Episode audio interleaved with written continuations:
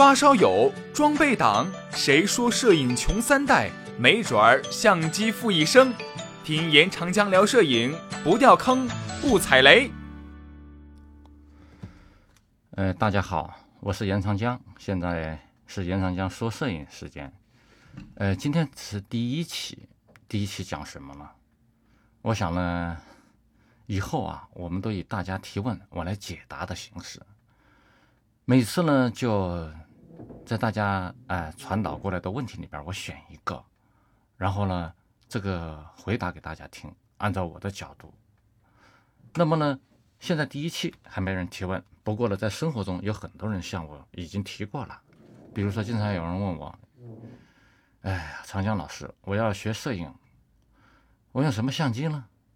哎，你说啥？你说啥？我我我就买。哎呀，那这个问题其实很难回答。呃，这个，呃，你看现在这么多单反是吧？呃，这个镜头那个镜头，尼康、佳能，哎，你觉得我买哪一款比较好？你一定是最懂的。那我告诉他们，我是很不懂的。为啥呢？是吧？因为呢，我对这种呃越来越先进的器材。呃，确实不熟悉。这个我呢是对传统的器材比较熟悉，而且我觉得比较老一点的器材，恰好是呢咱们初学摄影，哎，最合适去掌握的。那么为什么呢？因为基本的器材，老的器材，它也含有它非常合乎基本的原理。哎，比如说你，呃，很简单，哎，一部相机，它只要有光圈啊，这个。这个快门速度啊，这样能调，哎，还有感光度啊，能调，哎，这个就行了。你弄得太复杂，哎，非常重，哎，也没有这个必要。哎，你你先要学会这个，哎，呃，对焦，哎，构图是吧？哎，还有，哎，拍摄本身，按快门本身。如果可能的话，我还建议用胶片，用胶片让你有过片的感觉。我们历史都有个传承，是吧？我们现在学。呃，写写作文是吧？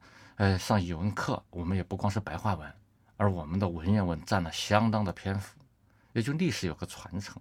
你懂得了以前的历史，你就能就能懂得现在，懂得以后，哎，它是一个一条线儿过来的，哎。那么的话呢，而且出乎大家想象的是，我自己使用相机越来越简单，为什么呢？大家不要不要担心，哎，我相机一定要投多少多少钱，我才能拍好照片？那不是这样的。你的这个金钱投入跟你的作品的呃水平高低，这不是一个正比例关系。那我们呢，这个年龄大了，哎，这个最后呢，或者说这是一个摄影的规律，好的摄影家到后来用的器材往往越来越简单。你比如说啊，我以前。哎，去三峡拍照，我还啊，我带一部哈苏相机，也是比较传统的。我带两个镜头，哎，一个广角镜头，一个标准镜头。哎，其实是还想带一个长焦镜头，可惜当时我没有。哎，这是一般学摄影，这个有摄影以来大家都这么想。哎呀，这个呃标准镜头，呃近景镜头，也就是。啊，稍微广角的镜头，啊，长焦镜头我能把远处拉近啊，最好都背起。结果背着你累得不得了，到了现场累得不行，哪还有体力，哪还有这个呃精力来去拍好照片呢？是吧？呃，这只是一方面。另外一方面的话呢，就是说我通过这个实际应用呢，我发现这个广角头啊，它变形，哈苏是一个庄重的机器，非常端正。你广角头你把这个人变形了，把这个。房子变形了，就看起来很不舒服，不如不要。哎，总而言之的，到最后呢，我拍三峡第一年带了两个镜头，从第二年开始，一年七八年只带一个镜头，就是八十的标准镜头。为什么越这样呢？那越来越简单了呢？因为你更主要的是靠动脑筋，你靠走到那个地方，你东西不要背重。你也不要被这个器材所束缚，你也不要这个嗯变成技术的奴隶，而是靠头脑。那么有的人说：“哎呀，严老师，那个山那个庙啊，哎，是远山，远山上面一座庙，我想用长焦拉近。你现在不让我带带长焦，你负得起这个责吗？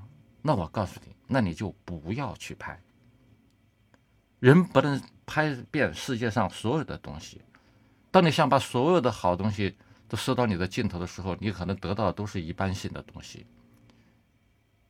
而而那个你真正的面对，是在一个近一点或者中等距离的这个面对，这种面对是最好的。对一个要出门做摄影的人来说，我建议大家用比较简单但但是比较扎实的相机，这个带一个单一镜头。再说远山那么远，你一定要用长焦把它调进来了吗？你走近不就行了吗？是吧？哎，这是一啊一个那个。说到这些的话呢，我就想起我一些经历，这些经历很多。哎，我现在说两件小事儿。呃，一个是呢，我有次带着马米亚七，马米亚七现在也比较流行，是吧？六乘七。哎，当然我们从啊现在从我们现在这个角度看，它是比较这传统相机都是比较简单的啊，就是光圈、快门呐，是吧？哎，标准镜头。哎，呃，最多给你有个速度盘，是吧？有个可以呃调调感光度的呃一个一个盘，是吧？哎，再就是手动这个拨片，是吧？哎，呃，总的说起来，没有数码相机，没有数码单反那么复杂。我一般出去就用这种相机。我有一年带着马米亚去，我去哪呢？去新疆。哎呀，新疆好啊，是吧？这个新疆哪儿最好？喀纳斯，对我就到的喀纳斯。喀纳斯哪儿哪儿最适合拍照啊？所有人就告诉你，除了那个大拐弯以外，还有一个村庄叫做禾木啊。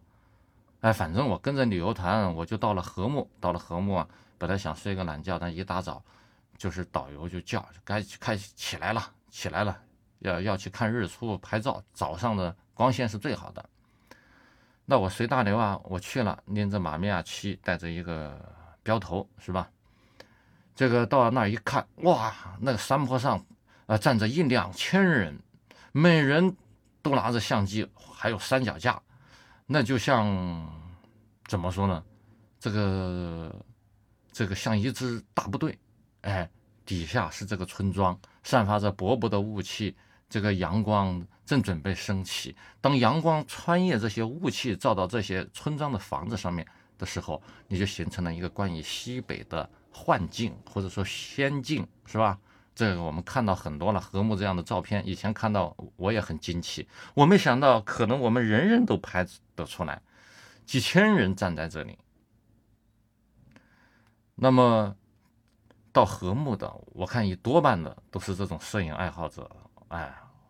这些摄影师拍的照片回去，没准呢，在地方上可以拿个奖。啊，当然这也很重要。而且说了，我看见这么多大炮，都是大镜头、长镜头，这个各呃复杂的很多那种啊大的数码单反，哎，这个看起来都很吓人。我们叫做哎呃，把个相机变成了一尊大炮，哎，还架着一个炮架子，也就三脚架，是吧？而且这样壮观热烈的场面中，我出现在那里，哎，手里只拎着一个马米亚七，哎，用个单手这样拎着，然后感觉像一个偷懒的人。那么，周围的人都看着我。这个时候，一个中年男人，哎，他静静的说了一句：“这个才是专业的。”哎，我好像当时回了一句。啊，是的，呃，所以说他知道，你别看着这么拿着这么一个简单的一个拎着这么个相机的家伙，是吧？他拍的是幺二零，哎，这个呃这种相机也是很讲究的，它的后期啊什么的啊，这个哎，咱们不多说了。那么的话呢，就是说我呢非常自信，我就这个简单相机，我们靠头脑，是吧？当然，话说回来，像禾木这样的景观，我觉得基本上不用拍了。我宁愿拍这些人，我也确实拍了这些，哎，呃，上面这些几千拍照的人，为了几千拍照的人，又形成了一个服务产业。每到早上，那个是那个山上就形成了一条小街，是吧？卖早餐的，卖豆腐的，卖工艺品的，我就这些乱七八糟更有意思。你都拍那同一样一张照片有啥意思呢？为了那同一张照片，照片大家在机机器上这个，哎，花了那么多钱，弄得那么复杂，哎，有什么意义呢？哎，其实我觉得我是那天收获最多的摄影师，因为我拍了这些卖东西的老乡，哎，我觉得拍的挺舒服，是吧？我与众不同，几千人里面只有我是反向的，是吧？这就是牛，摄影就是这种思维，你跟大家都一样，你就麻烦了。哎，所以说我跟你说，哎，我们说是搞艺术也好，或者搞摄影也好，一定要有自我，一定要有自己，包括你使用的机器在内。哎，你比如说我就是用手机拍照的，我用手机拍照我就有最有创造性，啊，我就是用傻瓜机，我傻瓜机哎抓的最快。啊，出来的效果非常意外，最好，那这样都是可以的。但从一般的原则上说，我推荐的相机是你试一下传统胶片相机最基本的，比如说尼康 FM Two，哎，比如说美能达七百，哎，如果你要哎想画幅精致一点，那哈苏是吧？哎，这个呃马米亚，它都可以。哎，那么呢，我们当然有人说，哎呀，听说有一种相机啊，这个幺三五相机那是经典，那挂在身上那是身份的象征啊，拍照片也是质量最好的。那这个你说的是徕卡，徕卡 M 六就是徕卡里面最经典的一款，大家可以如果财力够的话可以考虑。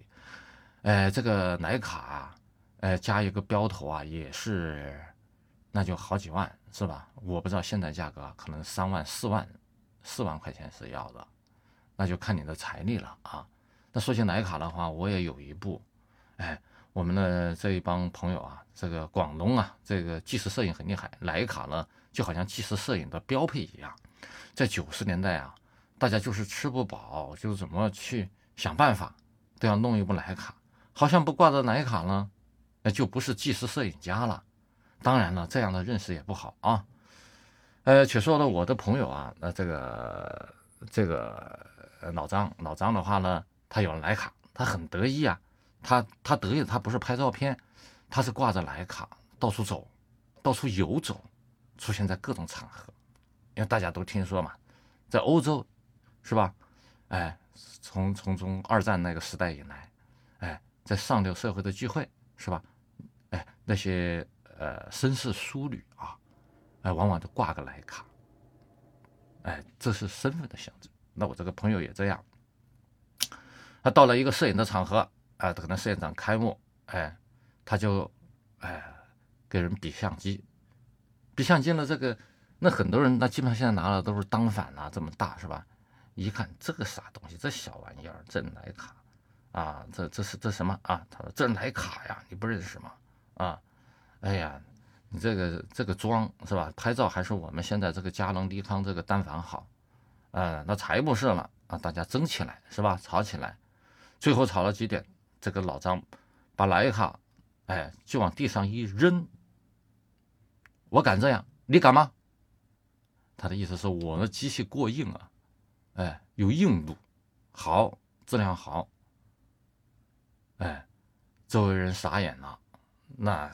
那现在数码大相机其实是，哎，比较娇贵的，哎，当然也有不服气的，也往地上一扔，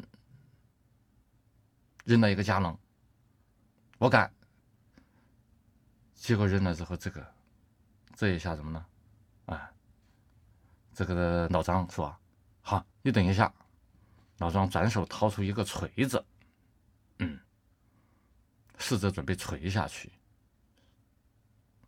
好吧，今天的这个咱讲啊，就讲到这里，好不好啊？这个希望大家呢踊跃提问，提了问之后呢，我来揪着有一个有意思的问题，我来回答。其实呢，我呢这个实在是谈不上非常的职业，但是我觉得我在呃感觉上是比较专业的，也许能给大家呢在呃。这个摄影创作的路上呢，提供一些帮助，啊，来欢迎大家订阅这个这个呃聊天节目啊，谢谢。